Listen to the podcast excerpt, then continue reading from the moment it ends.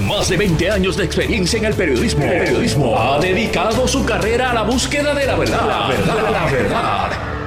De frente al grano, con carácter entrevistará a las figuras más importantes de la noticia. Radio Isla presenta a la periodista Mili, Mili Méndez en Dígame la verdad.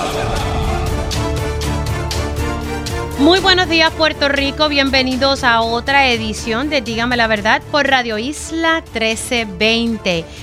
Mire, acaba de subir esta información y esto es una, un room room que estaba corriendo desde la semana pasada y hay más aquí de lo que se está informando.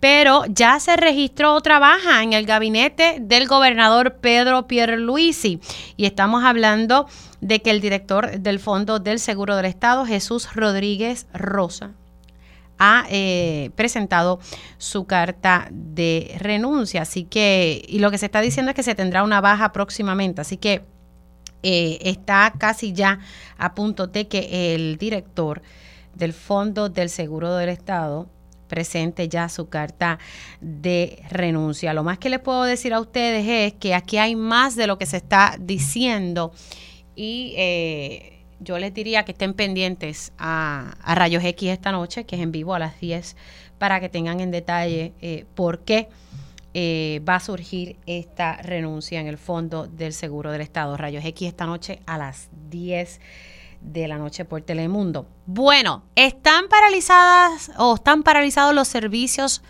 en centro médico, ese centro que atiende a todos los pacientes de, Puerto Rico y que siempre está dando su servicio. Pero ¿qué está pasando? Y ustedes saben que el tema de, salud es uno sumamente importante y siempre le estoy dando seguimiento aquí lo que ocurre en todos los hospitales del país y que tenemos un reto. Yo siempre he dicho que tenemos ya una crisis de salud pública, los funcionarios pues quieren decir que no, pero usted solamente hable con los pacientes con las personas que van a buscar sus servicios médicos y ellos les van a poder narrar eh, las situaciones que viven día a día. Los enfermeros y las enfermeras han hablado aquí constantemente en este espacio diciendo eh, lo cargado que están de trabajo y que, y que no dan abasto. Pero así que vamos a hablar precisamente sobre este tema y le doy los buenos días al presidente del Colegio de Médicos Cirujanos de Puerto Rico, el doctor Carlos Díaz, a quien le doy los buenos días. ¿Cómo está? Buenos días, Mili. Buenos días al pueblo puertorriqueño y muchas felicidades. Eh, eh, estoy sumamente preocupado con lo que acabas de decir. Eh, recibí noticias de varios de los cirujanos del centro médico que no han podido operar durante la mañana de hoy porque no hay camas, no hay personal en, la, en el hospital universitario. Al no haber camas, porque no hay altas, porque no hay personal, pues al no ver personal, no se, el paciente no se da de alta y no hay cama disponible para las camas que necesitan las cirugías. esto es como una cadena. vamos por parte. No hay suficientes camas en el hospital universitario. Hay camas. No hay, camas. Pero no hay personal para poder, eh, hay suficiente personal para poder eh, dar de alta a los pacientes eh, que están en, en, en la cadena, ¿verdad? En el proceso y esas camas quedan disponibles para las cirugías que están pendientes de hacerse en el centro médico, en el centro emergencia, en la cirugía que se hace en el centro médico. Si no está la cama disponible, tú no puedes operar un paciente si no está la cama para tú transferirlo. La cama en, en, el, universitario.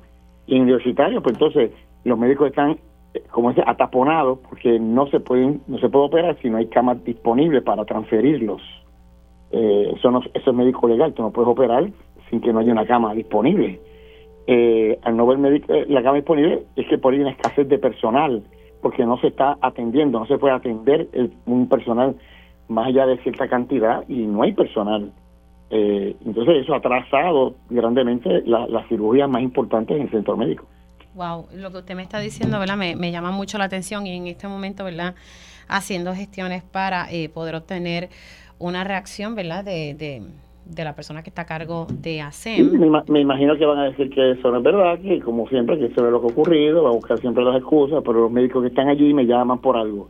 Ellos no llaman porque se los está inventando, ni yo estoy aquí porque me lo estoy inventando, es porque lo están sufriendo y porque ellos están allí en el, en el centro médico, en el segundo o tercer piso allá de esa que es donde se hace la operación en el centro médico. Si no han podido, ellos están ready para operar, pero si no hay camas para poder transferir a estos pacientes porque no hay personal que atienda la situación en el universitario, pues es la realidad, no están operando.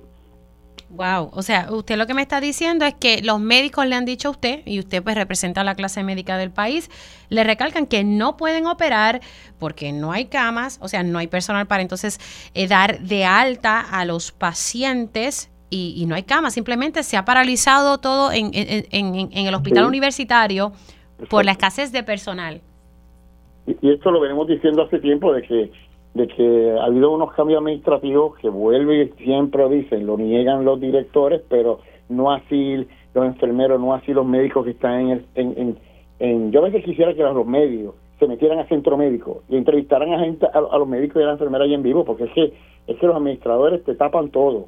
Y no, estamos reclutando, no estamos trabajando, sí reclutamos, pero reclutaron, pero se te fueron un montón de, enfermeras graduadas extraordinarias y ahora tú estás reclutando gente joven que no tiene ni nada de experiencia y quién los va quién los va a, quién le va a dar esa experiencia a esta, juventud que entra o sea entran a, improvisar. Y es bien fácil cuando se habla no si yo puse tanto nuevo nuevas enfermeras y esa no es cuestión de nuevas enfermeras que las que se te fueron no hiciste nada por retenerlas que son las que tienen experiencia para que le enseñe para que le dé la experiencia a los muchachos a los muchachos que entran. Entonces la calidad se puede ir al piso y estamos bregando con salud, no estamos bregando con, con un pedazo de cemento, ni con, un, ni con, una carretera. Doctor, eh, em, y señor, estoy dialogando con el doctor Carlos Díaz, él es el presidente del Colegio Médico Cirujano de Puerto Rico, que nos, están nos está denunciando aquí que hay una, ¿verdad? Hay un tapón ¿verdad? Que no se puede hacer y no se pueden realizar operaciones en este momento en el hospital universitario, de acuerdo a lo que le han denunciado los médicos a él.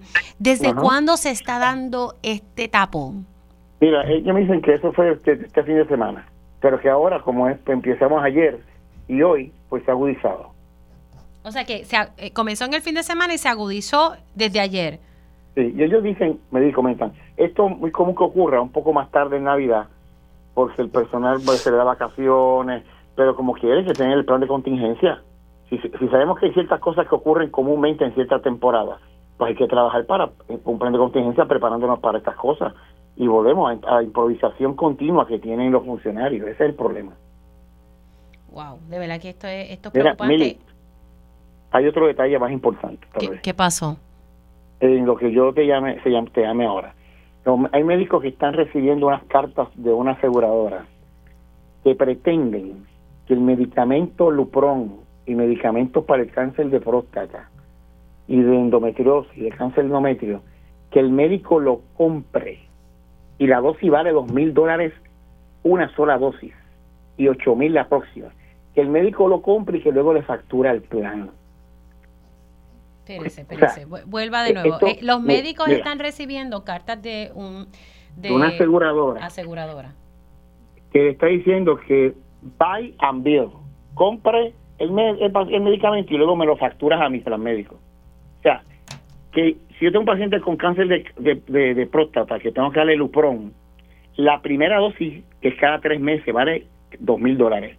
La segunda dosis, que es más alta, vale ocho mil dólares. Pretenden que el médico compre el medicamento, se lo ponga al paciente y que luego le factura el plan, a ver si el plan te va a, te si es que el plan le da la gana entonces de, de reembolsártelo o si te lo reembolsa completo. O sea, eso no es así porque yo hablé con la de Medicare, Marina, y me dijo, no, porque Medicare lo cubre. Y los advantes tienen que cubrirlo y la farmacia tiene que, el, médico ir, dar la receta y el plan médico le paga a la farmacia. No es al médico. El médico está por una crisis económica. estamos hablando de una crisis que hay existencial de la clase médica. Entonces le están poniendo una carga de que el, el médico compre el medicamento a saber si después se lo paga la aseguradora o cuánto le reembolsa la aseguradora. Y no está hablando de un Tilenol o de una dosis de 5 dólares, está hablando de que la primera dosis son 3 mil y es cada tres meses. Y si tengo que aumentar la dosis, son 8 mil cada tres meses. Ok, la primera dosis es 3 mil dólares y, esto es cada tres meses, o sea que sería más de 3 mil. 3 mil, 3 mil, 3 mil por cuatro años, 12 mil. Si se queda en la primera dosis, si tengo que aumentar la segunda dosis, yo subo a 8 mil y hay otros dos medicamentos, son tres, Lupron y dos más. Pero ¿cómo es posible? Lupron, Telistart y, y Eligar. Eligar y Tevistar. Son tres bien específicos, pero pero Lupron es el más común. Que vemos, sí, yo he escuchado a muchos pacientes. ¿Y esto para cáncer? ¿Los tres son para cáncer de próstata, doctor? De próstata, cáncer de próstata y cáncer endometrio, endometriosis. Pero esto es lo último que se ve ahora caliente. Yo se lo mandé al comisionado de seguro, la carta que envió este plan, se lo mandé a Marina Díaz, la representante de, de Medicare en Puerto Rico, y esto es otro abuso más a la clase médica y parte del asegurador. Doctor, si puede, mándeme esa carta, me parece importante. Eh, eh, no, no, esto es, esto es porque ahora mismo, pues, yo no te pago el medicamento el médico, que te lo paga el, el médico. El médico está pelado, que está, que está con las cuentas para arriba.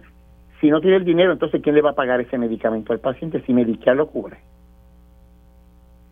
Esto, esto, esto es abusivo contra la clase médica nuevamente. ¿Y cómo era antes? Antes era de que... Pues, pues yo te doy la receta, yo te doy la receta, vete a la farmacia, la farmacia te lo despacha, entonces la farmacia le factura, como si la factura, como siempre se factura cualquier otro medicamento al plan médico, y ya.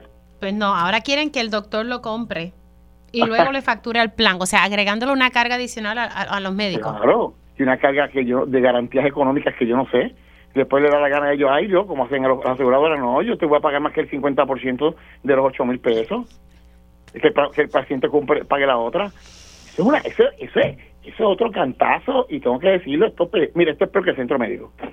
Pero digo, es que esto es indigna, indigna el abuso de la aseguradora.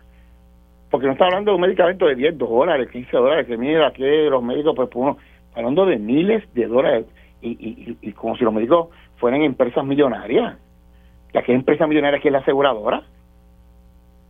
Ay, madre mía. Estoy hecho porque acabo de pedir reacción con ¿verdad? en centro médico. En medio de la pausa tendré que hablar ¿verdad? Con, con la oficial de, prensa que está verificando, ¿verdad? Ellos entienden que todo está corriendo bien, pero eh, quedó en, en, en, verificar. Eh, así que, wow. Sí, esto porque los médicos me van a llamar a mí. Nunca me llaman, a menos que siempre cuando me llamen por alguna situación que no está bien. Wow.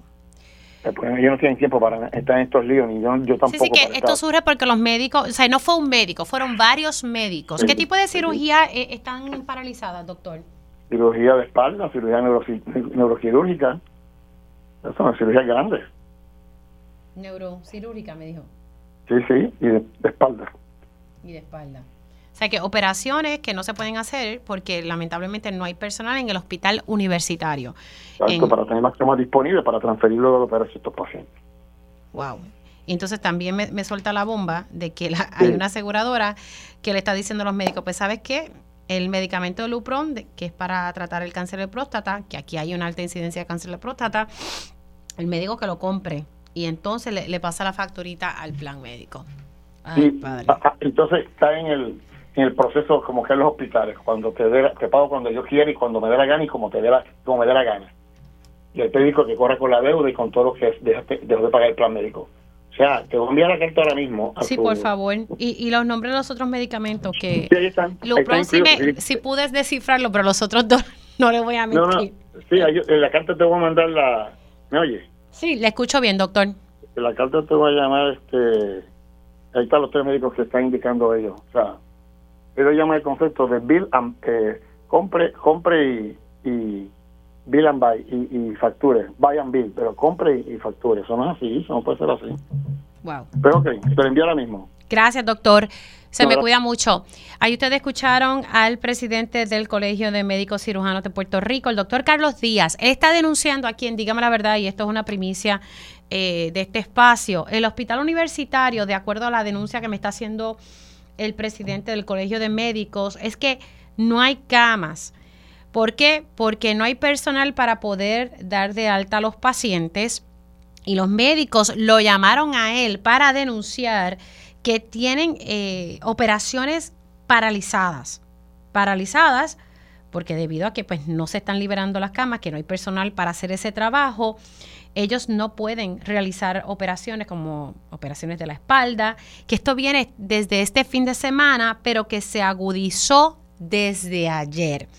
Y por otro lado, me denuncia el presidente del Colegio Médico que ahora hay una aseguradora cuya carta compartiré con ustedes y la pondré en mis redes sociales, Miliméndez PR, de que ahora esta aseguradora le está diciendo a los médicos, mira, eh, medicamentos para tratar el cáncer de próstata, que el médico lo compre, y luego me facture. O sea, sacar un... Usualmente esto se hace que tú le das la receta a tu paciente, yo paciente voy a la farmacia, la farmacia me lo despacha y la farmacia se encarga de, hacer esta facturación. Y ya esto ha sido referido al comisionado de seguro, según me dijo el doctor Carlos Díaz. Siendo las 10 y 16, voy a estar hablando con el alcalde de Culebra. Y es que la semana pasada eh, surgió una denuncia a través de las redes sociales de que en Culebra no se iba a estar eh, recogiendo la basura y que se estaban poniendo unos contenedores. Precisamente yo hablaba con esto con el alcalde de Culebra el pasado viernes en, en, Telemundo cuando llegó la información para saber qué estaba ocurriendo. Y pues quiero traer esta conversación aquí a Dígame la verdad, qué está pasando, por qué no se va a recoger la basura. Ya tengo en línea telefónica al alcalde de Culebra, Edilberto Romero Llobet. Saludos, alcalde, ¿cómo está?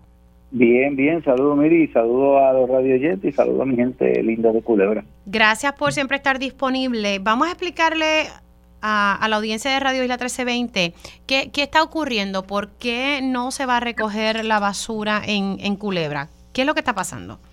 No, la, la basura se está recogiendo, nunca se ha parado de, de recogido de, los de los desperdicios suyos. Sí, lo que estamos es haciendo un plan piloto, eh, como han hecho en otros municipios que hemos visto, porque esto no lo estamos sacando de eh, inventando.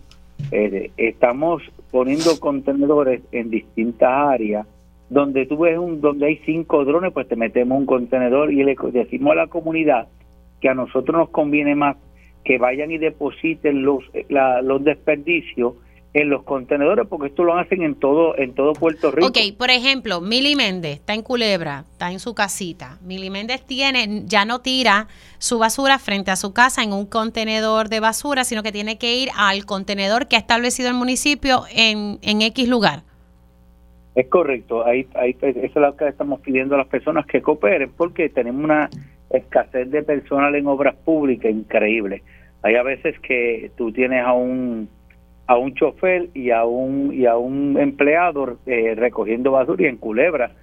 Las personas están acostumbradas a recogerle la basura todos los días tú sabes y nosotros lo que estamos pidiendo es que como son tan pocos empleados cooperen con, con, con, obras públicas cooperen con el con el mismo municipio con su con el con porque tú mira a mí nadie que cooperen e, ese es el mensaje alcalde que cooperen. Que cooperen y, y, y, y, nos ayuden en este plan piloto. Mira la gran mayoría de la gente ha estado contenta con esta esta iniciativa que estamos haciendo porque se le saca la basura de frente a la casa. Hay un problema de animales realengos como caballos perros eh, que está, que miran los drones eh, gallinas y frente a sus casas tienen un paquetón de, de, basura suelta. Al eliminar esto, los contenedores tienen tapa. Le está con tapa, está bloqueado eso ahí y no y no se permite y se ha recogido y muchos están la gran mayoría contentos y incluso eh, si hay una persona mayor que no puede llevarla, bueno, se le va a seguir recogiendo la basura porque en ningún momento hemos dejado de recoger la basura sí lo que no es lo mismo que tú tener un empleado hacer 100 para 100 100 100 detentes para levantar 100 drones a tú estar en una comunidad que hayan tres o cuatro personas que no lo pueden llevar pues ahí va un, otro un, camión especial que tenemos y le recoge la basura. Eh, y, y es algo que lo que estamos implementando por la necesidad que tenemos de empleados. No tenemos empleados tenemos como 15 plazas vacías o más en obras públicas, no y se ha tirado eh, convocatoria y nadie llega, ¿sabes? Y se está plazas vacantes en obras públicas. Hay más de 15 plazas vacantes en obras públicas. Ahora mismo obras públicas no tiene casi mucho empleado. ¿Pero cuánto, usted, cuánto se paga allí que, que, nadie quiere trabajar? Bueno, yo estoy pagando, antes se pagaba, antes de yo llegar a la alcaldía pagaban a 7.25, ya nosotros lo llevamos a 9.23 y esperamos seguir subiéndolo poco a poco porque tengo que ver cómo cómo se comporta la, la, finanza. ¿Sabe? Yo voy a seguir eh, aumentando el sueldo de obras públicas para traer eh, mano de obra para Culebra.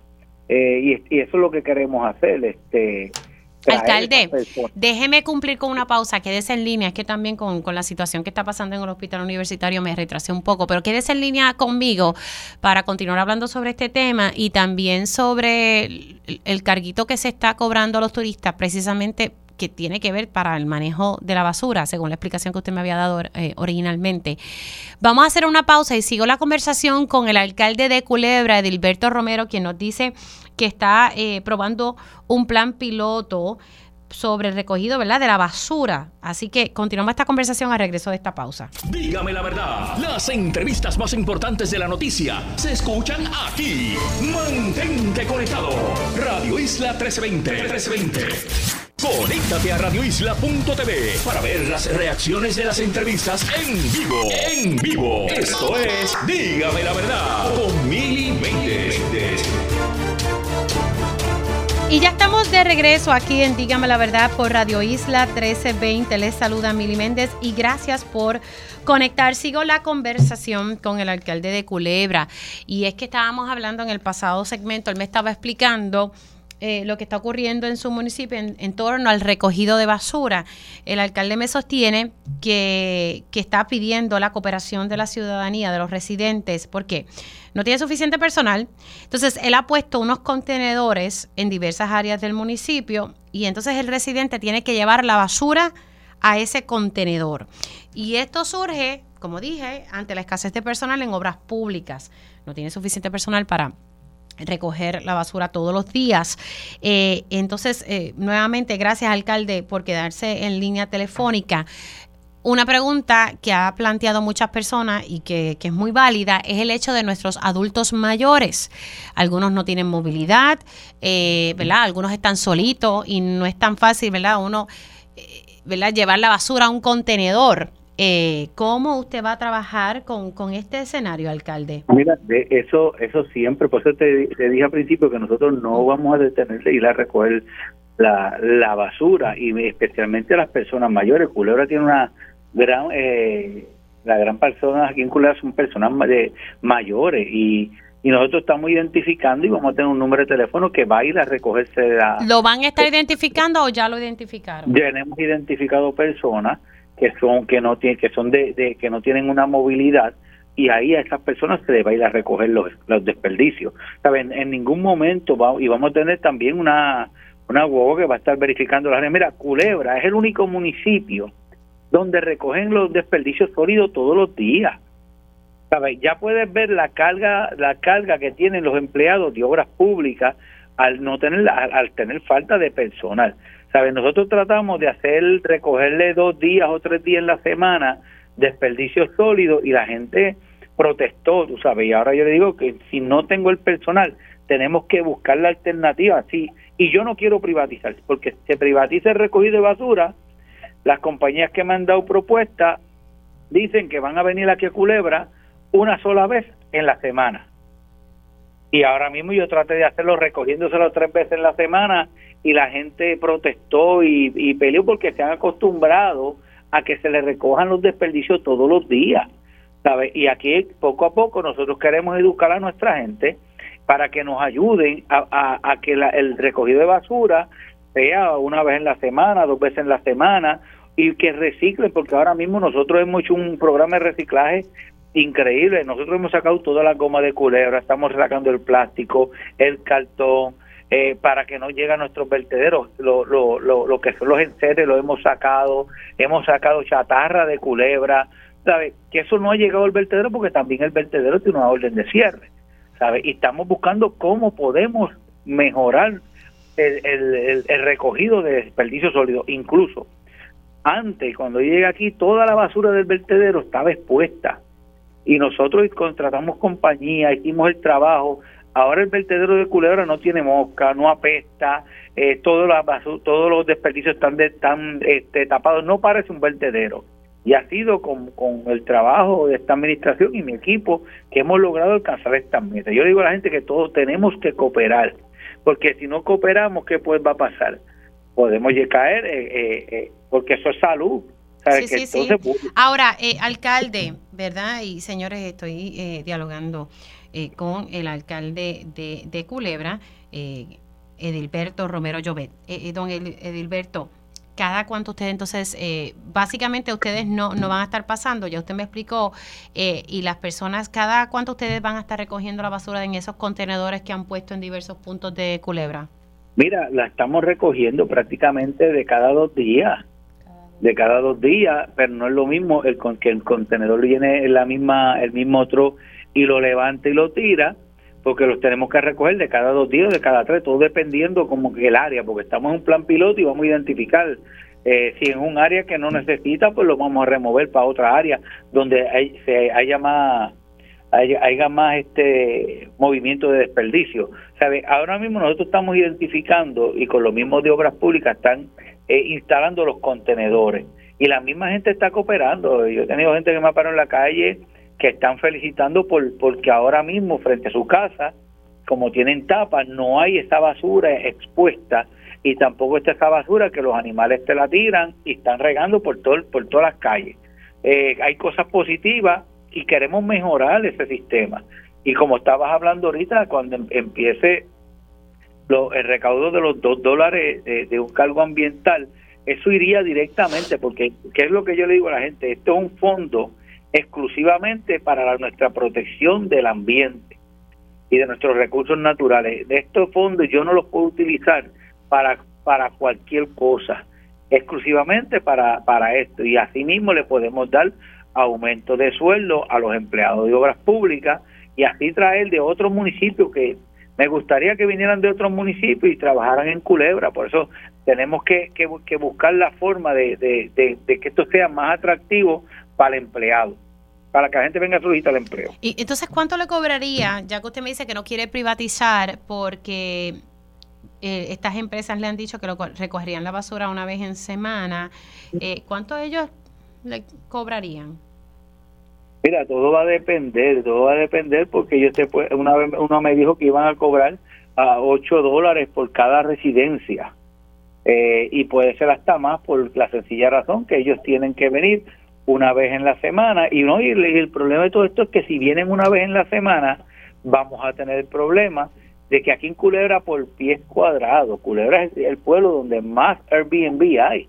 Culebra hay más de 300 Airbnb en Culebra y generan eh, más de desperdicio sólido y si yo dejo que vengan una sola vez en la semana va voy a tener un problema de, de que ahora de desperdicio y así es que yo nosotros estamos analizando todas las, cosas. Lo que nos ayudaría mucho es el reciclaje, reciclar para poder transportar todo lo que podamos sacar, que lo hemos demostrado que se puede hacer. Sacarlo fuera de la isla. Wow. Eh, alcalde, los dos dólares que se le está cobrando a los, o bueno, que van a comenzar a cobrarle, dejo, debo corregir, creo que esto va a ser en, en enero. Eh, esto es para precisamente para poder eh, mantener este recogido de basura? Para, mira, ese, ese fondo, ese fondo va para todo lo que tenga que hacer con la protección, educación e información de, del, medio ambiente. Un ejemplo, yo tengo la Reserva Marina Canal Luis Peña, que eh, está pertenece a recursos, a recursos naturales, pero ya nosotros con ese fondo podemos dar este, charlas educativas, preparar eh, brochure, eh, traer profesionales para que pero, Pero es solo para eso, porque dos pesos por cada persona y, y, Culebra siempre está lleno de turistas. Y eso incluía personas que no residimos allí, ¿correcto? Es correcto, es correcto. Pues eso le va a generar un buen billete, alcalde. esperemos que con ese dinero, y acuérdense, nosotros tenemos que trabajar los gastos más grandes que tiene, que tienen los municipios, es, es tiene que ver con desperdicios sólidos. ¿Sabe? es carísimo el, servicio. Mira, yo tenía una compañía, un ejemplo, que le quitaba al municipio casi ochenta y pico mil dólares mensuales para poder trabajar el vertedero y, poder preparar porque las pendientes como debía. Eh, y eso sale del municipio. Ahí ese fondo tendríamos que utilizar, comprar equipo, ¿sabes? Y, eh, y todo tiene que ver no solo para la reserva, porque es para todo lo que el ambiente. Incluso nosotros tenemos un plan que queremos instalar boyas de, anclaje para proteger nuestros arrecifes.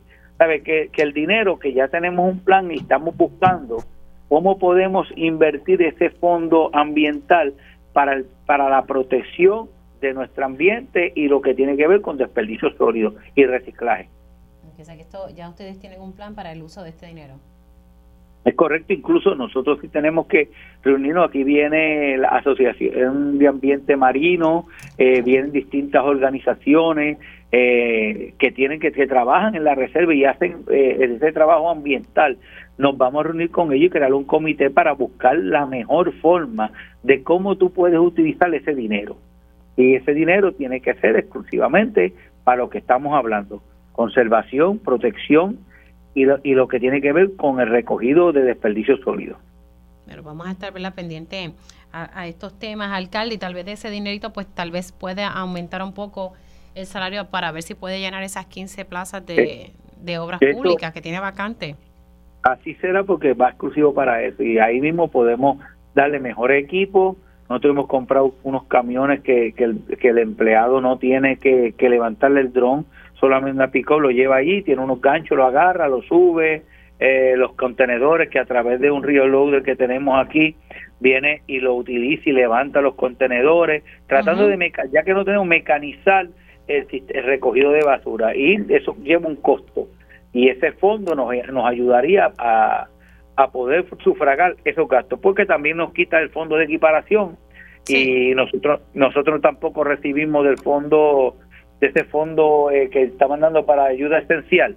El municipio de Culebra no recibió nada, así que tenemos que, que buscar la forma de cómo trabajar y, y buscar recaudos para el municipio. Alcalde, gracias por haber entrado unos minutitos aquí en Dígame la Verdad. No, Emily, de verdad que gracias porque usted siempre ha sido una persona que ha estado pendiente a, a, a la isla municipio de Culebra, una una persona justa que siempre nos llama para aclarar cualquier duda o para cualquier desinformación que sale que salga a la luz pública y nosotros vamos a estar siempre dispuestos a, a cualquier entrevista para aclarar cualquier situación.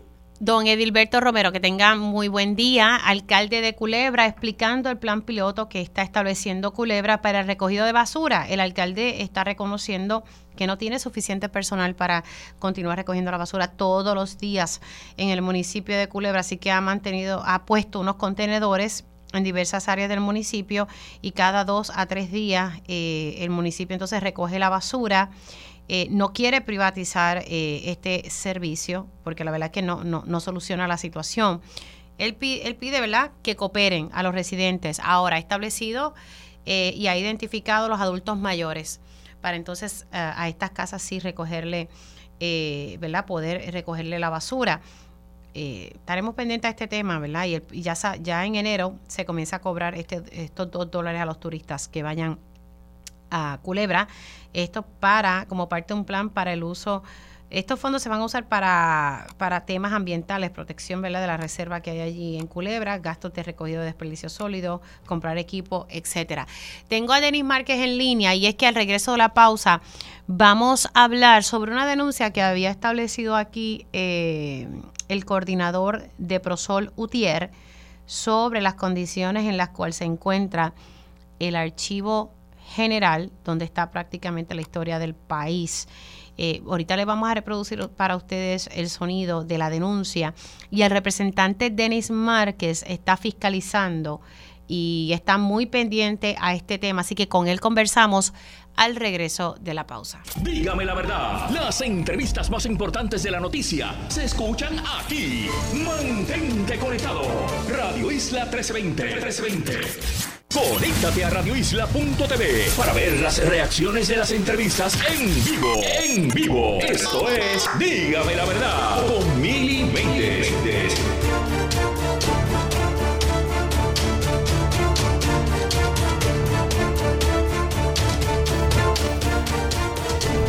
Y ya estamos de regreso aquí en Dígame la Verdad por Radio Isla 1320. Les saluda Mili Méndez. Telemundo acaba de publicar, esto es información que está ocurriendo, en, ¿verdad? Información de última hora.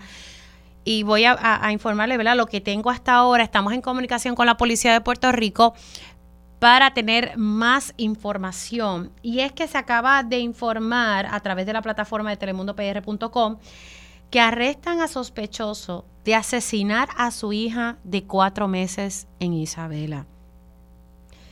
La policía arrestó hoy a Pedro Robledo Lebrón, de 24 años, sospechoso de asesinar a su hija de cuatro meses. Esto eh, alegadamente el 2 de febrero del 2021 en Isabela. Esta es la información que está trascendiendo. Hemos llamado a la policía de Puerto Rico y están, ¿verdad? Quedaron en informarnos eh, más detalles sobre esto que está saliendo en los medios. Salió también por, Telemundo y Guapa Televisión, así que los dos medios están eh, dando esta información. Dice aquí la nota, según se informó, Robledo Lebrón le habría provocado trauma cerebral a la infante llamada Andrea Catalina Robledo Soto. La madre había dejado la niña al cuidado de su padre mientras ella trabajaba cuando ocurrieron los hechos. Esto es una noticia en desarrollo, así que por favor quédense pendiente aquí con nosotros para entonces obtener todos los detalles. Como les dije, estamos en comunicación con la Policía de Puerto Rico para obtener más detalles y poder llevarlos a ustedes. Toda una información que está trascendiendo en, en estos momentos. Ay, madre mía. Las 10 y 44. La semana pasada, hablando con el coordinador de Prosolutier, nos trajo a relucir esta denuncia y vamos a escuchar qué fue lo que dijo para pasar con mi próximo invitado. El pasado 27 de octubre, fíjate que estoy dando la fecha, eso hace más de un mes, a raíz de las inundaciones en San Juan y las averías en el sistema eléctrico y las fluctuaciones de voltaje, este evento hizo que la subestación del archivo general, junto a diferentes componentes del archivo general, incluyendo el aire acondicionado y lo que conocemos por el Chile, se dañara, dejando sin servicio eléctrico el archivo general. Eso ya de entrada conllevó, comienza un problema porque la climatización se pierde. No empieza que al principio nos presentaron un plan que la palabra dieron que era temporero, con un chiller, un aire acondicionado portátil para atender la forma temporal. No era la adecuada, Mili, pero era temporero. Ya estamos viendo que lo de temporero no se ha resuelto. Y levanta mayor preocupación que están en planta eléctrica durante este mes. Eso aumenta los costos, pero desde la semana pasada, específicamente, el chile portátil se ha estado apagando y prendiendo, lo que no permite una climatización adecuada en el lugar. Y lo que va a conllevar es que allí muchos documentos y, colecciones y otras áreas se van a venir afectadas y no vemos, es lo más que nos llama la atención, un interés de urgencia al director ejecutivo. Wow, escuchando en detalle lo que está diciendo Ángel Figueroa Jaramillo, quien es ahora coordinador de Prosol Utier. Desde el 27 de octubre está esta situación, ya estamos Hoy estamos aquí a 5, 5 de diciembre. Tengo en línea telefónica al representante Denis Márquez, quien ha hecho una solicitud de información y en enero se apresta a someter una medida de investigación, una resolución de investigación para fiscalizar y saber qué realmente está pasando aquí. Estamos hablando de nuestro archivo general, donde está ahí, mire, ubicada muchos documentos sumamente importantes que forman parte de la historia de Puerto Rico. Eh, representante, gracias por su paciencia. Buen día, ¿cómo está? Bien, ¿y tú? Aquí un poco, en shock con las cosas que pasan en este país. Pero bueno, vamos a fluir, como decimos por ahí. Bueno, y, y un poco igualmente, sabes que he trabajado muchos años el tema del maltrato a la niñez y al igual que tú, cuando escucho esas noticias, pues se jamaquea cualquiera de que esa es la una de las consecuencias de, ese terrible problema, pero bueno, va, adelante. Este, Vamos con, usted hace una solicitud de información específicamente aquí en el Instituto de Cultura puertorriqueña. a, tres, Cuénteme. A, tres entidades, como escuchaba a Ángel Figueroa Jaramillo, he, he leído también las declaraciones oficiales del Instituto de Cultura, particularmente en sus redes sociales, donde hacen una explicación de todo lo que van a hacer. En tercer lugar, examiné partes de prensa donde el subdirector eh, explicaba a la prensa del país la situación y a raíz de ese conglomerado de, eventos y de que y de la información que he obtenido, he hecho tres planteamientos.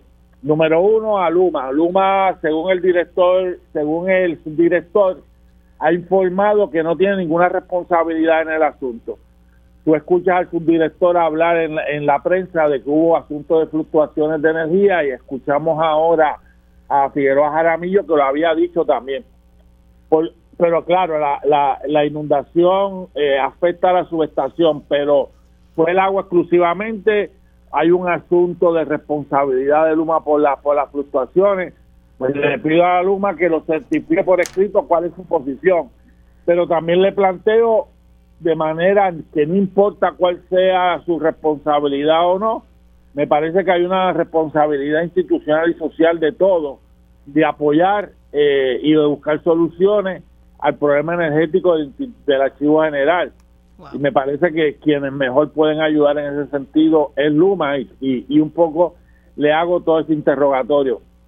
En segundo lugar, el Instituto de Cultura habla de que están comprando en lo que el proyecto de la subestación, que es a largo plazo, hmm. se obtiene el dinero, pues la compra de una de un main breaker para poder conectarse de manera directa y que ya tienen la aprobación de servicios generales.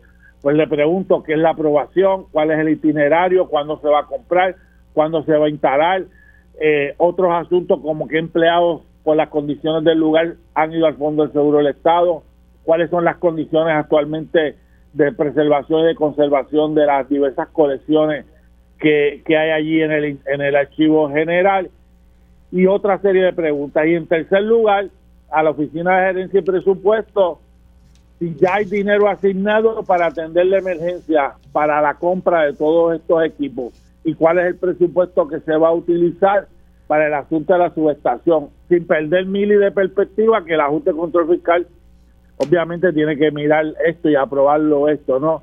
Y en cuarto lugar, como tú señalabas, ya radiqué la resolución, pero la misma no se atiende hasta enero, eh, pero ya está radicada, ya tiene número y todo. Este, y tan pronto comience el 8 de enero la sesión legislativa, pues estaré pidiendo que la misma por su urgencia sea, sea aprobado. Y estaremos obviamente pendientes a, yo entiendo que la información que yo pido, número uno, es parte de mis funciones legislativas y número dos, es función, es información pública y estaré, es información de fiscalización, es importante. Bueno, y ese es el trabajo también de la legislatura, de, eh, representante, fiscalizar. Eh, claro. ¿Esta resolución eh, la va, va, a esperar hasta enero o puede someterla ya? No, no, ya la sometí. Ya, ya, déme Sí, sí, ya. Es la 10.004, si la memoria no. Me lo, me lo, me lo escribe por texto de enero. No se aprueba, no se aprueba este enero, pero no empecé que no haya resolución. Yo directamente estoy investigando y estoy pidiendo información pública y bajo mis prerrogativas legislativas de fiscalización estoy emplazando a estas tres agencias de gobierno.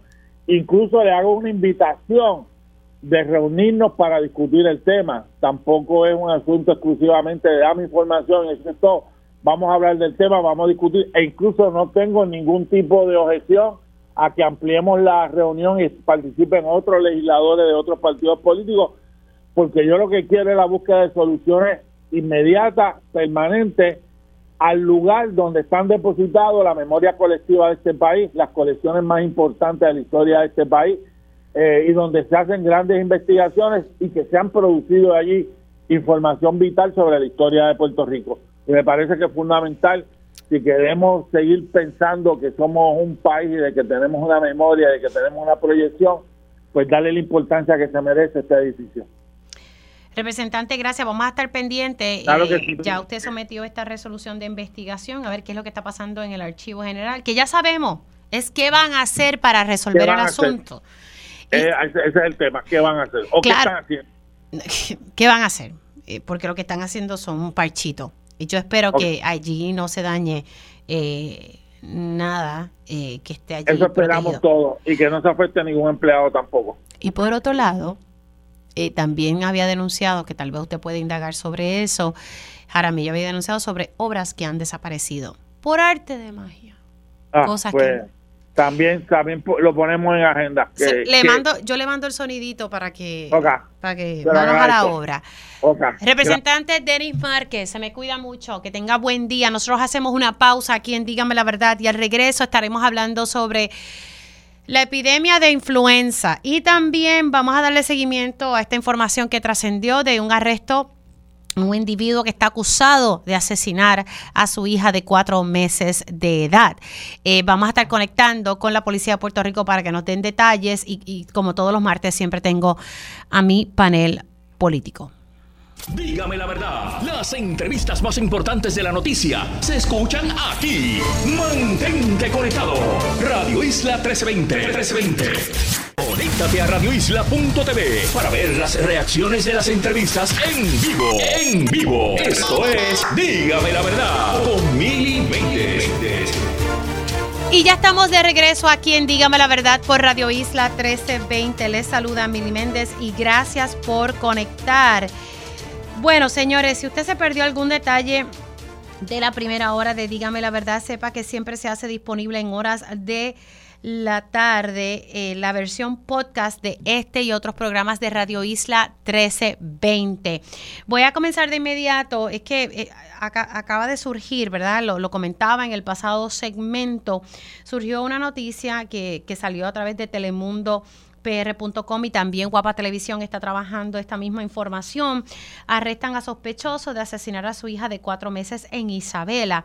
Tengo al coronel Roberto Rivera en línea telefónica para que nos pueda ofrecer información eh, sobre esto que acaba de, surgir eh, y que se está informando en los medios de comunicación. Coronel, muy buenos días. Buenos días, Mili. Buenos días, los Radio Escucha. Bueno, yo me quedé un poco aquí anonadada, ¿verdad? Por la noticia, pero también dice que, que, que este individuo fue arrestado porque se, la, ¿verdad? se le señala de asesinar a su hija de cuatro meses, pero dice el 2 de febrero del 2021. Sí, estos son unos hechos que se remontan a... Casi no le escucho, coronel. No sé si hay algo ahí. En ¿Me escucha ahora? Ahora sí, eh, eh, exacto, para yo poder escucharle, porque casi no le escuchaba ahorita. Adelante, coronel. Este, esos son unos hechos de esa fecha. Eso fue como sobre las seis de la tarde en la carretera 102 en el sector Samota en Isabela. Ahí este, este individuo eh, de nombre Pedro Pobledo Lebrón, de 24 años, pues le ocasiona a través de unos golpes, que fue lo que, que, se trabajó a, su hija de, de cuatro años, de cuatro meses de edad, perdón, la muerte. E, este caso pues se estuvo trabajando eh, bien, eh, meticulosamente, ya que había una serie de situaciones que eran bien importantes corroborar, así que eh, por eso es que ven que se extiende y necesitábamos un protocolo completo de esa autopsia con todos los hallazgos, como dice uno, habidos y por haber. Así que por eso se extendió durante este tiempo y hoy él está arrestado, inclusive ya está en el tribunal de Aguadilla, va a ser procesado en los próximos minutos este, aquí hubo unos menores que primero el Departamento de la Familia los removió de forma temporera, pero una vez oficialmente la policía le indicó que ya eh, pretendíamos en un momento dado radicar un caso de asesinato, entonces ya lo removieron eh, permanentemente. Así que ambas agencias, ¿verdad? Todas, tanto el Departamento de Justicia, la familia, nosotros hicimos el trabajo para que hoy nosotros podamos empezar a hacerle justicia a esta pequeña niña. Ok, eh, le pregunto, eh, este individuo, eh, eh, ¿verdad? Porque quien denuncia, según lo que sale, lo que quien denuncia esto es la, la madre de la menor, de la niña. Sí, e, eso es así, y es quien denuncia los hechos, es quien alerta a la policía. Nosotros ahí se hizo ese trabajo, se estuvo trabajando de lleno con esta situación. Él no tiene ningún récord previo a este que acaba de ocurrir. Así que, este, y en este momento, como dije, pues ya prácticamente estamos en, el tribunal haciendo turno para radicar este caso sobre este individuo. Eh, eh, ¿Ellos estaban juntos o estaban separados? No, al momento los hechos, eh, todo apunta que, que estaban juntos y que aparentemente pues la niña estaba al cuidado de en ese de ese momento. Así que, este claro, ya como hoy estamos en un proceso de erradicación de cargos, yo no voy a entrar en los méritos del caso, para darle ese espacio siempre al Departamento de Justicia que pueda llevar su caso a partir de hoy completamente sólido como está ya a través de lo que hemos levantado durante todo este tiempo. Ahora usted me dice que el Departamento de la Familia removió unos menores. ¿De cuántos menores estamos hablando que fueron removidos? Mira, eh, eh, fueron removidos dos menores más con relación a este evento, así que este y continúan bajo la tutela del Departamento de la Familia. O sea que se los quitan a la mamá pese a que, ¿verdad? Alegadamente ella no tiene nada que ver con esto. Lo que pasa es que tiene que haber un proceso, ¿verdad? También nunca me gusta entrar en el proceso del Departamento de la Familia, le doy ese espacio a ellos también para que en su momento expliquen cómo va a ser ese proceso con relación a esta situación. Así que en este momento vieron que era lo más viable eh, lo más saludable para los menores, así que eh, de esa forma lo, han ido tratando. Así que yo le voy a dar espacio en su momento, también ellos explicarán la parte de ello. Claro, esos menores son hermanos de esta bebecita que falleció. Bueno, esta es la información que tengo al momento. Wow, de verdad, esto es increíble. Entonces se le están sometiendo cargos eh, hoy en el Tribunal de Aguadilla. Me dijo, ¿usted sabe qué cargos se le están sometiendo? Bueno, eh, eh, entiendo que van a ser cargos por asesinato en primer grado, puede haber algo relacionado a la ley de maltrato a menores, pero como estoy en la espera oficial de que baje oficialmente, pues, eso sería lo que lo que me faltaría. Pero entiendo que deben estar rondando en, eso, dentro de lo que va a ser esos delitos que acabo de mencionar. Wow. Eh, bueno, vamos a, ver. Gracias, eh, coronel, eh, por la información. Siempre la de Emilio. Como en efecto, este suceso ocurre en febrero del 2021. Lo que pasa que hubo un proceso de investigación eh, y también ¿verdad? La, autopsia y que llegara evidencia suficiente para entonces poder arrestar a esta persona. quien está señalado es el padre de esta, de esta menor. Ay, padre, de verdad que a uno le cuesta un poco internalizar estas cosas. Eh, vuelvo y repito, ¿verdad? Eh, y ahora mismo nos acaba de confirmar el coronel Roberto Rivera eh, que la policía arrestó hoy a Pedro Robledo Lebrón, de 24 años. Él es, él es sospechoso de haber asesinado a su hija de cuatro meses en febrero del año 2021. Hoy es que lo arrestan y en este momento le están sometiendo cargos en el Tribunal de Aguadilla, según me narra Roberto Rivera. Está siendo procesado en este momento. El Departamento de la Familia removió otros dos menores que se entiende son hermanos de la bebecita de cuatro meses. Y la mamá es quien alerta a la policía y la información que, surge es que la mamá había dejado a la niña con su papá mientras ella trabajaba. Alegadamente ahí ocurrieron los hechos y pues esta bebé de lo que se trasciende recibió un trauma cerebral eh, estamos hablando cuatro meses. Nada, estaremos pendientes a, esta información. Siendo las 11 y 6, eh, vamos a cambiar el tema y hablemos un poco sobre la epidemia de influenza, no solamente la epidemia de influenza, sino también distintas condiciones respiratorias que, que, que, ¿verdad? que están afectando a muchos eh, niños en el país. Y, y, tengo en línea telefónica al pediatra el doctor Víctor Ramos. Don Víctor, buenos días, ¿cómo está? Buenos días, gracias por la invitación. Ay, padre. Eh, déjame yo cambiarme un poco el chip, doctor. Usted que ¿verdad? está trabajando constantemente, eh, ¿cómo está el escenario ¿verdad? Con, con, nuestros niños, el escenario pediátrico eh, en torno a la epidemia de influenza? Pues, siguiente seguimos teniendo casos altos, más altos que lo que uno espera para la época de, verano.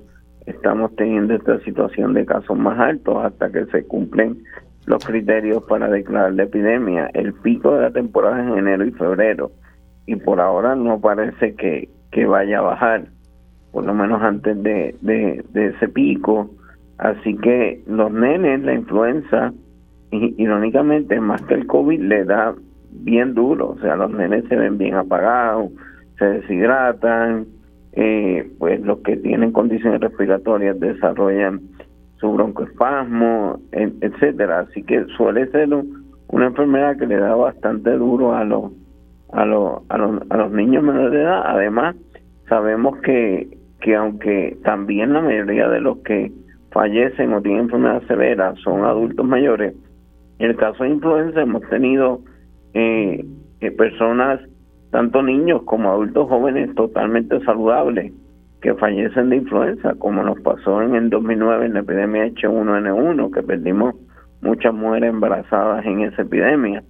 así que, que es importante eh, que la gente no se preocupe, sino que se ocupe. Y se ocupa haciendo dos cosas. Uno, vacunarse todos los mayores de, de seis meses, tanto de la vacuna temporada de influenza eh, como la nueva de COVID, y los cuidadores de los menores de seis meses que no se pueden vacunar, y dos, rompiendo las cadenas de contagio. Si usted está enfermo, no vaya al trabajo, no manda a sus hijos a la escuela. vaya al médico. Usted no va a poder diferenciar en su casa si tiene influenza, si tiene COVID, si tiene RSV, si tiene micoplasma, si tiene una exacerbación de asma. El médico le dará las pruebas correspondientes y le dará el tratamiento indicado, ya sea ambulatorio, la mayoría de los casos, o en el hospital en los casos más severos. Ay, padre. Eh, así que estamos viendo, eh, usted está viendo entonces, eh, sigue viendo más casos de influenza a medida que está atendiendo distintos pacientes en el hospital. Sí, siguen los casos altos. Sí, desde verano tenemos casos más altos de lo usual de, de influenza.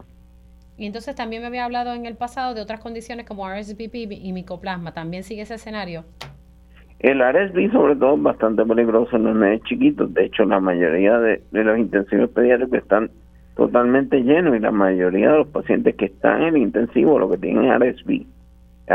Hay algunos con influenza que terminan en intensivo. Ayer mismo en uno de los hospitales que yo trabajo se admitió uno con influenza intensivo, pero pero la, la mayoría de las influencias o se tratan ambulatoriamente, las que necesitan el hospital usualmente no están en intensivo, pero el RSV muchos terminan intensivos y la mayoría de los que están llenando los intensivos son pacientes chiquitos con RSV. A retomar, me han dicho, ¿verdad? Hablando con, con otros médicos, que hay que retomar esto de utilizar las mascarillas solamente ¿verdad? para cuidarnos. ¿Qué tú sí, en, en los espacios en que se pueda retomar el uso de mascarilla, ¿verdad? Tenemos ahora lo del calor y ese tipo de cosas, pero donde haya las condiciones apropiadas pues y se pueda hacer definitivamente. Vamos a ver, ¿verdad? Estar pendiente a esto. Lo que tenemos que hacer es que, ¿verdad? Que las personas que se vacunen, se cuiden, porque, ¿verdad? Tristemente nuestros adultos mayores eh, se están viendo perjudicados y, pues sigue aumentando, ¿verdad? La, cifra de fallecimientos a raíz de, esta epidemia de influenza. Sí, no, ya van por, por 68, se están investigando cuatro, son más del usual para las temporadas que tenemos de, de, influenza, incluso cuando tenemos epidemias, excepto en el 2009, que fueron muchos más, cuando el H1N1, pero pero incluso estamos teniendo más muertes de, de, del usual, incluso cuando tenemos epidemias. Estaremos entonces eh, pendiente. Doctor, gracias por siempre entrar unos minutitos, se me cuida. Siempre hable. ¿Cómo no? Ahí ustedes escucharon al doctor Víctor Ramos, pediatra, hablando un poco sobre el escenario de la epidemia de influenza. Nos sostiene, ¿verdad? Y hablo con él porque él trabaja en distintos hospitales y, siempre es el mismo escenario. Siguen llegando casos de influenza y también muchos casos de, de RSV. Así que hay que, que virus sitial y también los casos de, de micoplasma. No bajemos la, guardia en torno a esto y no estamos ni siquiera en la fecha pico.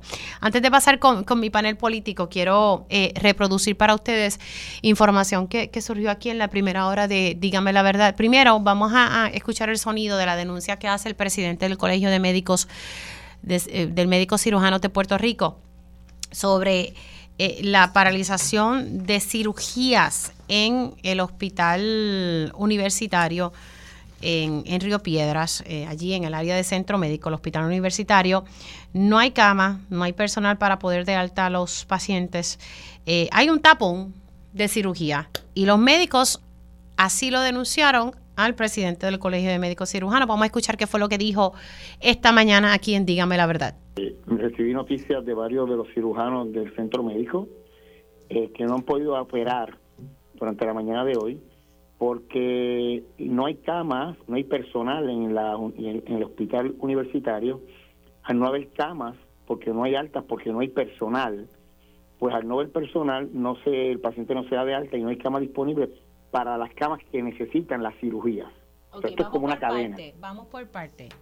No hay suficientes camas en el hospital universitario. Hay camas. No hay, camas, pero no hay personal para poder, eh, hay suficiente personal para poder eh, dar de alta a los pacientes eh, que están en, en, la cadena, ¿verdad? En el proceso. Y esas camas quedan disponibles para las cirugías que están pendientes a hacerse en el centro médico, en la sala de emergencia, ¿verdad? En la cirugía que se hace el centro médico. Si no está la cama disponible, tú no puedes operar un paciente si no está la cama para tú transferirlo. Y en universitario, pues entonces los médicos están eh, como dice, ataponados porque no se pueden no se puede operar si no hay camas disponibles para transferirlos al no ver médico, eh, la cama disponible es que por ahí hay una escasez de personal, porque no se está atendiendo, no se puede atender un personal más allá de cierta cantidad y no hay personal.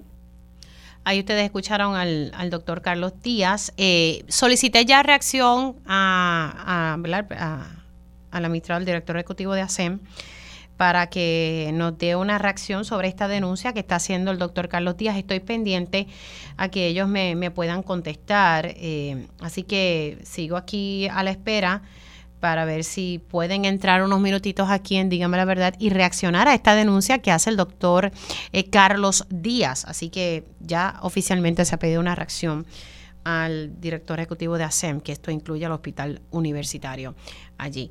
Bueno, también el doctor Carlos Díaz hace una denuncia de que hay una aseguradora y él me acaba de enviar la carta, ya mismito la estaré compartiendo a través de mis redes sociales. Él lo que nos dice es que esta aseguradora ¿verdad? Eh, le está diciendo a los proveedores, en este caso los médicos, que medicamentos relacionados para tratar el cáncer de próstata, estamos hablando de Lupron, también otro medicamento, Eligard y Trelstar. Eh, sí, sí, es Trelstar. Estos medicamentos lo que está diciendo es que tienen que llevarlo a cabo, están dando una opción de que es mediante proceso de buy and bill y que básicamente lo que me dice el doctor Carlos Díaz es que el, médico tendría que comprar el medicamento y luego se lo factura a la aseguradora. Ya esta carta ha sido enviada al comisionado de seguros para que tome cartas en el asunto, según me dijo el doctor Carlos Díaz. Vamos a escucharlo.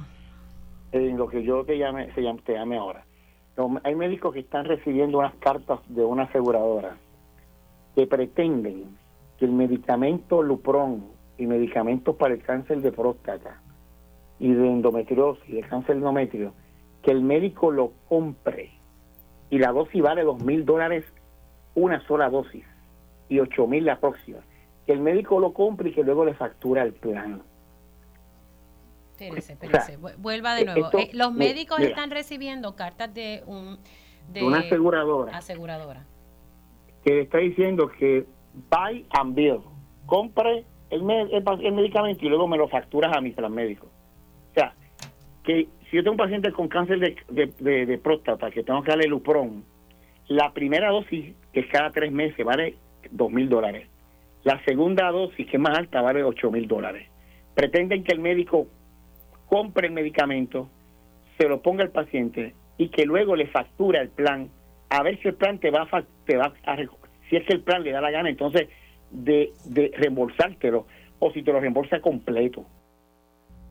Bueno, vamos a estar pendientes, ¿verdad? A, esto estoy aquí leyendo la carta que precisamente me mandó el doctor Carlos Díaz. Eh, y básicamente sí, eh, pero quiero leer un poquito un detalle aquí porque habla que ofrece dos procesos, el white bagging y el buy and bill. Así que ya mismito estaré subiendo esto a mis redes sociales, Miliméndez PR en Facebook y Miliméndez PR en Instagram y también en Twitter, Miliméndez PR. Bueno, son las 11:17, que muchas cosas pasan aquí. Y ahora voy con mi panel político. Ellos conocen el sistema de punta a punta. Por eso su experiencia es clave para la discusión de asuntos públicos. Esto es Dígame la verdad, panel político. Y ya estoy con mi panel político. Le doy los buenos días al licenciado Ángel Cintrón. Buenos días. Buenos días, Mili. Un abrazo para ti, los compañeros y los radioescuchas. Se une, a la, se une a la conversación el representante Ramón Luis Cruz Burgos. Buenos días, Mili. Buenos días, Ángel. Buenos días a todos los radioescuchas. Y también hoy me sustituye al licenciado Olvin Valentín, el licenciado José Hernández Lázaro. Buen día, ¿cómo está? Buenos días, Mili. Saludos a los compañeros panelistas y a las personas que nos escuchan. Bueno, vamos a arrancar, Dios mío, que tengo muchos temas, muchos temas, pero quiero tocar el, político. Eh, tenemos los sonidos ahí de, lo de Elmer Román, me dejan saber. Ok, ha sido, y ustedes lo saben, siguen los medios día a día, eh, Jennifer González oficialmente eh, el domingo hace su anuncio y presenta nuevamente a su compañero de papeleta, el señor Elmer Román, quien aquí fue secretario de Seguridad Pública y luego fue secretario de Estado. Y, ya sabíamos que iba a ser esta persona porque el señor Edwin Mundo, director de campaña de Pedro Pierluisi, estuvo anunciándolo a través de los medios. Y luego eh, el señor Román dio una entrevista en exclusiva al periódico El Vocero y luego pues estuvieron dando entrevistas. Ayer yo tuve la oportunidad de entrevistarle y básicamente estuvimos hablando un poco sobre sobre las denuncias que ha hecho el señor Edwin Mundo. Primero quiero poner el audio que me dijo, que me, ¿verdad? De, ayer de Edwin Mundo, precisamente aquí en Radio Isla 1320, porque el compañero Julio Rivera Saniel conversó con el señor Elmer Román y pues don Elmer Román le reconocía que la última vez que había votado aquí en Puerto Rico era en el 2000 y traigo todo esto porque es que se está cuestionando si en efecto él puede o no aspirar a este cargo. El tiempo dirá, porque hay una, yo he buscado en la ley electoral algunas cosas, también en, el reglamento para someter candidaturas, no he encontrado así nada eh, fuera de lugar. Lo, lo, que sí se está cuestionando es el domicilio y se dice que no que hay que estar un año domiciliado aquí en Puerto Rico, pero cuando uno lee en detalle unas cosas, yo no, no encuentro lo de un año, pero bueno. El señor Elmer Román ha dicho que se ha hecho todos los análisis, pero Edwin Mundo hace un señalamiento de que alegadamente el señor Elmer Román votó en los midterm elections. Elmer Román reconoce que votó en el 2020 y precisamente por Joe Biden, pero que no recuerda si había votado en las midterm elections, que eso fue en el 2022. Pero primero vamos a escuchar qué, qué es lo que ha dicho el señor Edwin Mundo. Vamos a escuchar e-, ese sonidito. Tú no puedes tener domicilio en Virginia, domicilio en Puerto Rico. Él votó en el 20 en Virginia, votó en el 22 en Virginia. Cuando él se vuelva a mudar a Puerto Rico, entonces, si se muda finalmente, pero todavía él sigue viviendo en Virginia, así que no tiene ningún domicilio en Puerto Rico. Él se desprendió de ese domicilio en Puerto Rico cuando se inscribió en Virginia, que fue donde último se inscribió, para votar. Eh, por Joe Biden. De hecho, todo el mundo sabe que votó por Joe Biden. Sus cuentas de Twitter así lo revelan. Ahora, de momento, a petición de Jennifer, ahora republicano o de tendencia republicana, como él mismo dijo en una entrevista el pasado viernes. Bueno, al regreso de la pausa voy a poner lo que me explicó al aire ayer el señor Elmer Román porque busqué una reacción para que él pudiese explicar. Al regreso les pongo ese audio y entonces entramos un poco en el análisis con mi panel político. Tengo que cumplir con, con una pausa. Dígame la verdad, las entrevistas más importantes de la noticia están aquí. Mantente conectado y recuerda sintonizar al mediodía, tiempo igual, en Radio Isla 1320 y Radio Isla.tv. Conéctate a radioisla.tv para ver las reacciones de las entrevistas en vivo. En vivo. Esto es Dígame la verdad con Mili Y ya estoy de regreso con mi panel político que está integrado por el licenciado Ángel Cintrón, el representante Ramón Luis Cruz Burgos y el licenciado José Hernández Lázaro. Vamos a ponerles a ello. Había puesto un sonido del señor Edwin Mundo eh, reiterando algo que ha, dicho desde el día uno, de que el señor Elmer Román, su domicilio no es en Puerto Rico, que cuando, cuando entonces se mude a Puerto Rico y sostiene que no, que él vive en Virginia y todo esto se está levantando eh, para cuestionarse en efecto él puede eh, aspirar. El señor Elmer Román ha reiterado de que sí y que él ha presentado toda la evidencia. Pero vamos a escuchar qué medio específicamente, porque hubo una denuncia que dijo Edwin Mundo aquí en este espacio ayer, que era que él, de que él, el señor Elmer Román, había votado en los midterm elections eh, en el 2020 y le estuve preguntando al señor Elmer Román de varias cosas. Él aseguró que, ayer en televisión me aseguró que no le está mintiendo a la Comisión Estatal de Elecciones, que se han hecho los debidos análisis. Eh, pero sobre el tema de si había votado en los midterm elections, esto fue lo que me dijo.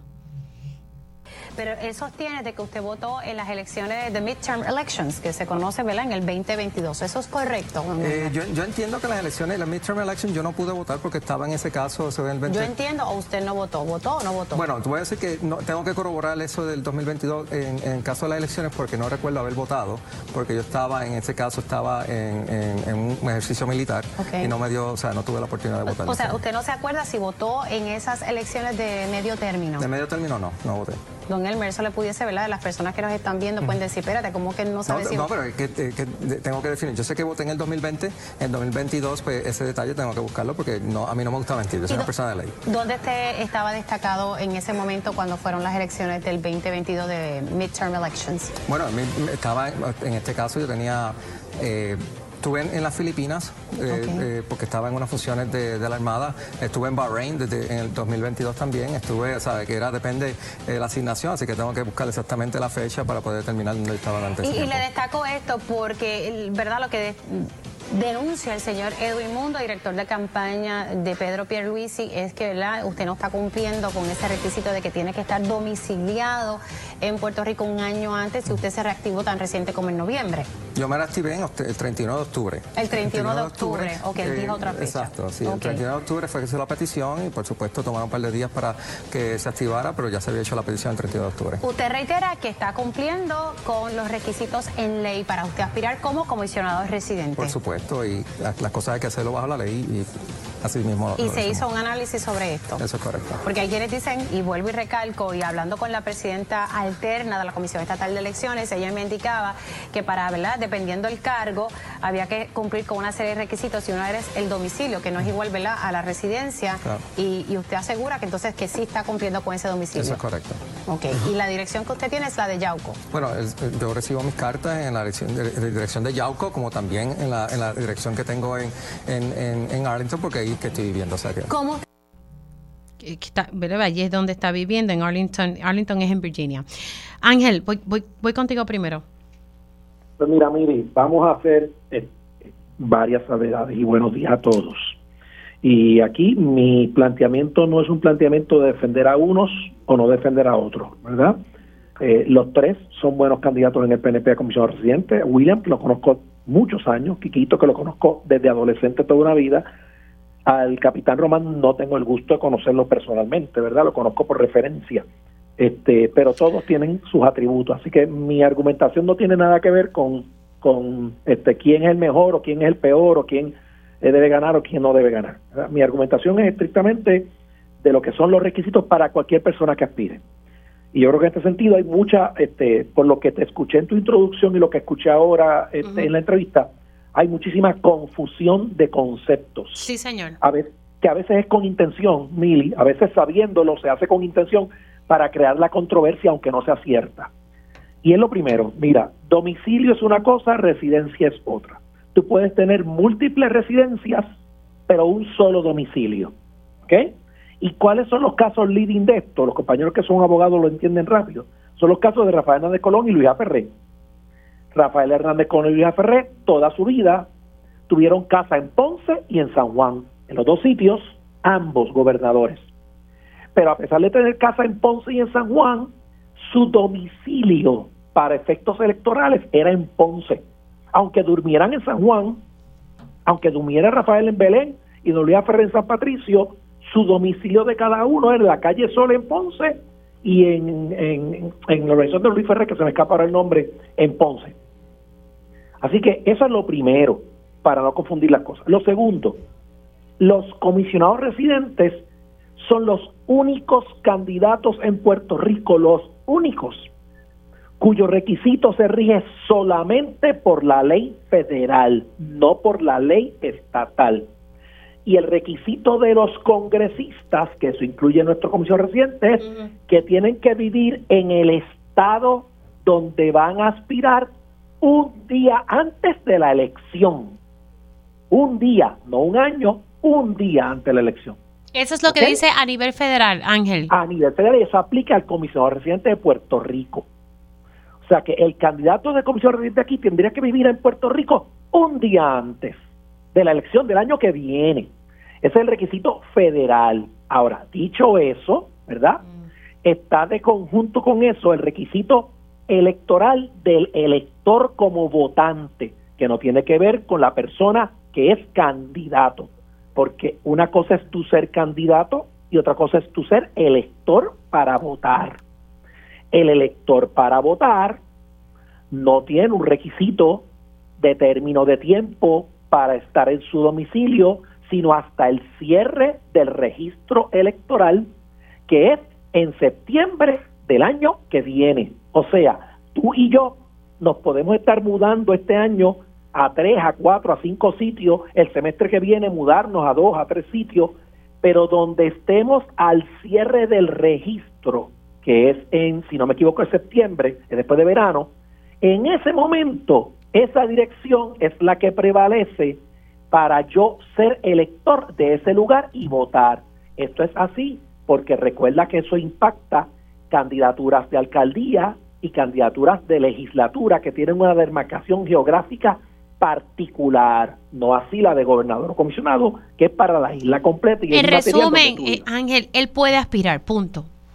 Claro. Aunque haya votado, vale, porque no se acuerda. Por dos, razones, por dos razones. Uno, es inmaterial si votó en los midterm elections o no.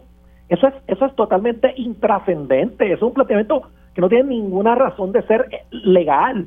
Porque vuelvo y te repito, él para ser elector tiene que estar inscrito en Puerto Rico, tiene que tener un domicilio en Puerto Rico, obviamente no puede tener una doble registración, no puede ser elector de dos lugares a la vez, eso está clarísimo. Tiene que ser elector en un solo sitio, por eso yo hace muchos meses atrás, cuando hubo otro tema de, de otros issues que no tienen que ver con este, yo hice el planteamiento, el de la diáspora, de que la gente de la diáspora no pueden estar votando aquí ausente porque el voto ausente no es para votar en dos sitios o vivir en dos sitios. ¿Usted vive allá o vive acá? Claro, que, lo, que quiero plantear entonces es que, que aunque, ponle, que porque él no, no recuerda si votó o no, pero aunque haya votado, eso no lo inhabilita para poder aspirar aquí a ese cargo. Claro que no, no, lo, no lo inhabilita ni como elector, porque di, el, yo escuché tu entrevista, ¿verdad? Y todo lo hago por la referencia de los datos que tú me das, pues yo no tengo otra información de que él ya se reactivó como elector el 31 de octubre. en la, dirección de Puerto Rico, así que ya está activo en la dirección de Puerto Rico como elector. Y por otro lado como candidato cumple requisitos si ya tiene su domicilio en Puerto Rico, aunque duerma algunos días en Virginia o reciba correo allá y reciba correo acá, de nuevo, es tener un solo domicilio, puede tener múltiples residencias como Hernández Colón y Don Luis Ferré, tan sencillo como eso. Claro, pero entonces, eh, porque lo que se había dicho es que para el domicilio tienes que, debe ser, ¿verdad? Un año antes. porque, no, no, primero, eso es falso. Pues está bien, lo que estoy es, que quiero es clarificar, porque como dices tú, se están hablando de muchos conceptos y domicilio y residencia no es lo mismo. lo que, pasa es que los candidatos a alcalde y los candidatos a legislador tienen un requisito de vivir en la jurisdicción donde van a aspirar un año antes. Eso es distinto los candidatos a legisladores tienen que vivir dentro de la demarcación del distrito o municipio donde van a aspirar un año antes de las elecciones. Y el gobernador, si mal no recuerdo, me puedo equivocar, creo que cuatro o cinco años antes de las elecciones. Eso es diferente. El comisionado residente se rige por la ley federal que dice que es un día antes de las elecciones. Esa es la diferencia. Bueno, déjame hacer la pausa. Voy entonces con Ramón Luis, Ramón Luis Cruzburgo y también con el licenciado José Hernández Lázaro sobre este tema, porque me parece es importante que lo discutamos para que tener todos los conceptos claros y no llevar a confundir a, a, las personas. Hacemos una pausa, regreso con mi panel político. Dígame la verdad, las entrevistas más importantes de la noticia están aquí. Mantente conectado y recuerda sintonizar al mediodía, tiempo igual, en Radio Isla 1320 y Radio Isla.tv. Conéctate a radioisla.tv para ver las reacciones de las entrevistas en vivo. En vivo. Esto es Dígame la verdad con Mili Y ya estamos de regreso aquí en Dígame la verdad por Radio Isla 1320. Estoy con mi panel político integrado por el licenciado Ángel Cintrón, quien ya tuvo su turno sobre el tema eh, de la viabilidad de Elmer Román poder aspirar a su cargo y Ángel Cintrón pues dio aquí una, explicación y para que no se confundan los términos y, él sostiene que sí que Elmer Román va a poder aspirar. Entonces, eh, tengo pendiente eh, la postura de Ramón Luis Cruzburgo, el representante, y ya mismo pasa con el licenciado José Hernández Lázaro. Adelante, Ramón Luis. Pues mira, buenos días de nuevo a todos concurro totalmente con la explicación que hace Ángel con respecto al domicilio y la residencia. Esto es un hecho que hemos discutido anteriormente y que se ha atendido eh, hasta en tribunales en ocasiones previas. Eh, sobre la ley federal, pues Ángel obviamente la conoce mejor que yo, no voy a abundar en eso, pero estoy totalmente convencido que si él hizo un análisis no tengo por qué dudar. Ahora bien, quiero ir a un ángulo un poquito diferente. eh, y me gustaría hacer unas expresiones sobre el ángulo político. La pasada semana discutimos esto porque ya Edwin Mundo estaba adelantando quién iba a ser el candidato a comisionado residente de Jennifer González y había hecho unas expresiones eh, básicamente atacándolo y, y, aguando ese anuncio que ella iba a hacer. Obviamente eh, el impacto que ella quería tener con ese anuncio pues quedó totalmente eh, limitado debido a esas expresiones que hizo el director de campaña de anteriormente. Yo tengo que decirte, Mili y compañero, yo, yo conozco, no lo conozco personalmente, pero lo he estado observando en su ejecución desde que era eh, secretario de Seguridad Pública, tú sabes que yo siempre he establecido mi postura en contra del Departamento de Seguridad y, que deberíamos eliminarlo. Eh, posteriormente estuve observándolo como secretario de Estado, pero observando las entrevistas que ha hecho ahora en el rol de candidato, yo he quedado sorprendido sinceramente. Esa entrevista donde no sabe si es republicano o, si tiene tendencia republicana o que eso se va a resolver cuando pasen las elecciones y no saber contestar preguntas como esa, a mí me sorprendió muchísimo. Yo creo que aquí nos, eh, la campaña de Jennifer nos hizo una preparación previa antes de enviarlo a los medios como un candidato en lugar de lo que era anteriormente, que era un funcionario público. Aquí no se hizo una investigación profunda como básicamente se hace siempre, o el que la hizo no encontró detalles que Edwin Mundo ha conseguido eh, rápidamente. Yo creo que, que el muchacho eh, se desinfló el primer día, se desinfló el mismo, el anuncio se lo desinflaron antes. Esa entrevista contigo. yo puse solamente un extracto, ¿verdad? No, no la pude poner toda, pero, pero bueno, eso es parte de... Pero esa entrevista contigo, el que me diga que no se acuerda si votó en la primaria de hace dos años atrás, de hace un año atrás, ni siquiera fue hace dos años atrás, eh, caramba, las elecciones y las primarias aquí no se dan todos los días, las elecciones de medio término no se dan eh, mensualmente y tú sabes si ese me fuiste o no fuiste. Eso es cada dos años. Y el que tú me digas que no te acuerdas si el año pasado fuiste a votar a las elecciones de medio término, aunque como dice Ángel, legalmente no es un argumento en contra de la candidatura, pero observando sus posturas, sus expresiones, sus respuestas a las preguntas que le han hecho ustedes, ese muchacho en una semana ya básicamente lo ha demostrado que, que no estaba preparado para la, posición a la que aspira ni para la candidatura tan siquiera. Eh, eh, ha dejado mucho que desear sus entrevistas, me han sorprendido muchísimo. Un candidato aspirando al segundo cargo más importante en este país, que no sepa si es republicano, que no sepa si votó en las elecciones anteriores, que no sepa cuál es la diferencia de una cosa u otra, que me venga a decir a mí o le venga a decir al país que pues cuando pasen las elecciones ya veremos cómo se resuelve esto, si es republicano o demócrata, si es republicano ahora, pero votó por Joe Biden, que es demócrata en las elecciones anteriores. Oiga, ese muchacho no estaba preparado para esa candidatura, yo creo que no lo prepararon, yo creo que no hicieron la investigación eh, prudente que siempre todos hacemos antes de entrar a una contienda, y yo creo que esa candidatura ya se desinfló y no va a durar mucho. Voy a agregar, y para pasar entonces con el licenciado José Hernández Lázaro, sobre, han planteado lo del Hatch Act, ¿verdad? Que hay unas restricciones pero estas restricciones de, de verdad que no permiten que alguien esté haciendo, ¿verdad? Aspira a un cargo político mientras esté eh, trabajando para el gobierno federal, obviamente esto no aplica a los que son contratistas. Yo no tengo claro si él es contratista o si él es un empleado fijo, ¿verdad? Del gobierno eh, federal. Paso contigo, eh, el licenciado José Hernández Lázaro. Sí, Mili, buenos días nuevamente. Mira, yo creo que ¿verdad? puedo coincidir con ambos compañeros en cuanto al análisis que hacen. Primero, el compañero Sintrón en cuanto a la importancia de poder distinguir entre unos términos y tratar de no crear o no caer necesariamente en unas controversias que, pues, ¿verdad?, podrían ser inexistentes. Eh, de igual forma que el compañero Cruz, me llama la atención eh, la proyección tan pobre que ha tenido el señor Román en estos últimos días eh, y las incongruencias que ha habido y ambivalencias en su discurso. Yo creo que y eso, ¿verdad? Deja, crea unas dudas y deja mucho que desear de esa candidatura y pues al mismo tiempo, ¿verdad? Uno se plantea eh, qué es lo que uno está buscando a través de esta candidatura a la comisaría residente, que es una candidatura obviamente eh, de gran importancia y relevancia en el país. Y, yo creo que en ese sentido, lo que ha planteado Victoria Ciudadana en otros momentos, de que esta candidatura sirva eh, no para ir a adelantar una fórmula específica de estatus, sino que para ir a abogar por una solución al problema colonial en Puerto Rico y abogar por soluciones a los problemas económicos y sociales del país, pues debe ser lo que estamos buscando, ¿verdad? No veramente una persona que pueda adelantar un interés político partidista y, que sea una persona pues que tenga eh, la capacidad de poder hacer el trabajo que hace falta hacer por Puerto Rico.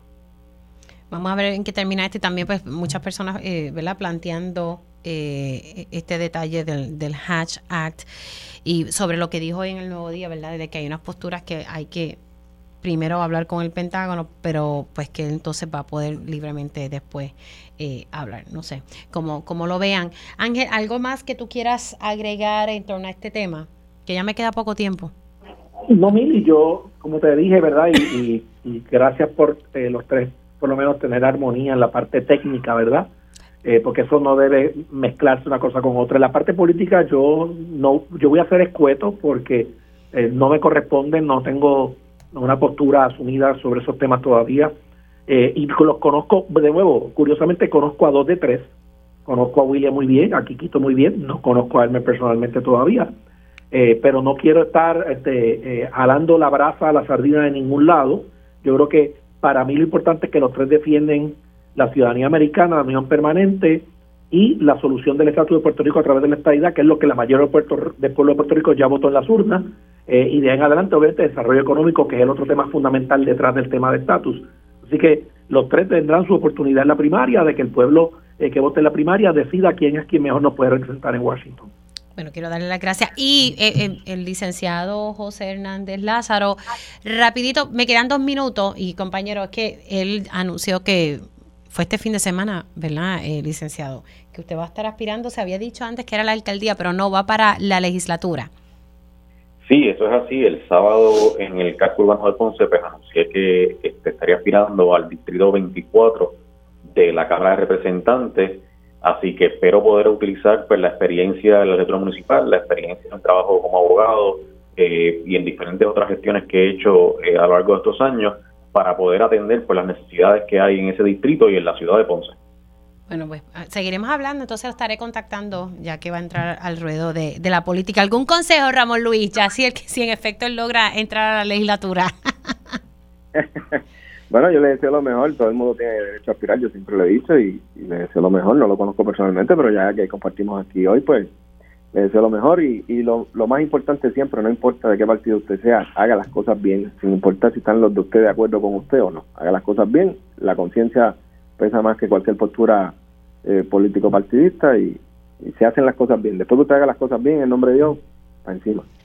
Y eso es lo que el pueblo quiere, el, pueblo deposita el voto eh, en y Ángel que fue legislador lo sabe el pueblo deposita el voto en, en, los legisladores en los funcionarios ¿verdad?